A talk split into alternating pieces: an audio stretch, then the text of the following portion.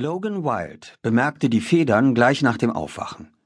Fünf von ihnen lagen wie Herbstlaub auf seinem grauen Teppich. Logan starrte sie an und rieb sich verschlafen die Augen. Er stieg aus dem Bett und hob eine der Federn auf. Sie war groß und leuchtete im Sonnenlicht, als wäre sie mit Goldstaub überzogen.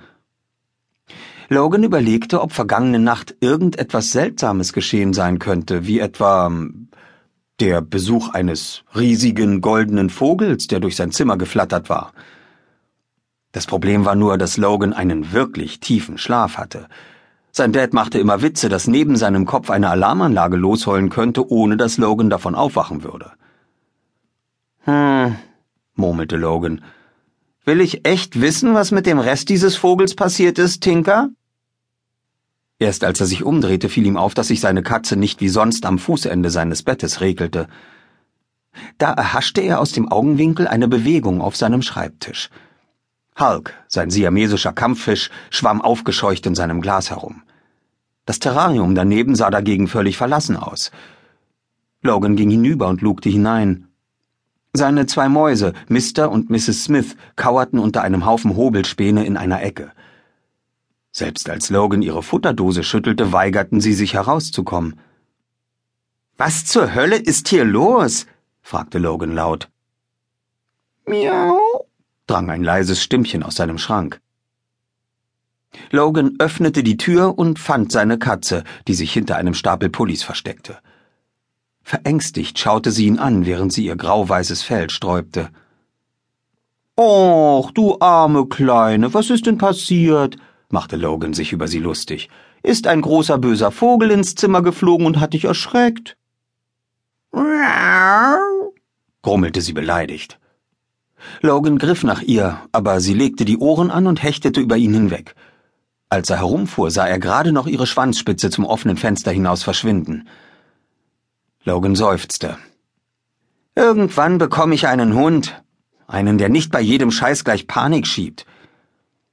Er zog sich an und steckte die Nachricht und das Pausengeld ein, die sein Vater ihm in die Küche gelegt hatte. Dann schnappte er sich noch schnell eine Milchschnitte für den Schulweg und eilte aus dem Haus. Xanadu war eine verschlafene kleine Stadt in Wyoming, umgeben von lauter Bergen. Nie hätte Logan gedacht, dass er mal an so einem Ort landen würde. Andererseits hätte er auch nie damit gerechnet, dass seine Mutter sie beide per Postkarte abservieren und sein Dad seinen Job als Anwalt aufgeben würde, um in den Westen zu ziehen und nach ihr zu suchen.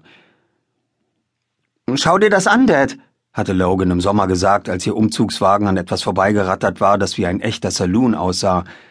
Es ist wie das genaue Gegenteil von Chicago. Bekomme ich jetzt ein Pferd? Ich wette, hier hat jeder ein Pferd.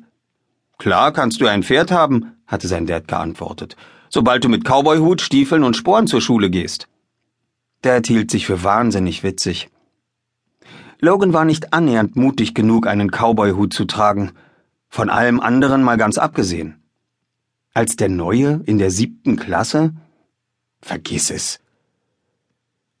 Aber die zehn Minuten zur Schule auf einem Pferd, statt wie jetzt mit seinem Fahrrad zurückzulegen, wäre schon ziemlich cool. Logan düste an der Bank von Xanadu vorbei und entdeckte auf der Treppe davor eine Gruppe von Leuten in Anzügen. Ihm blieb keine Zeit anzuhalten, doch im Vorbeifahren hatte er den Eindruck, als hätte jemand die Vordertür der Bank zerkratzt. Zumindest hatte sie eine gewisse Ähnlichkeit mit geriebenem Käse. Kann gar nicht sein. Du musst dich geirrt haben.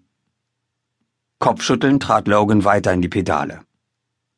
Bisher gefiel ihm Wyoming besser als Chicago, auch wenn er noch nicht wirklich neue Freunde gefunden hatte.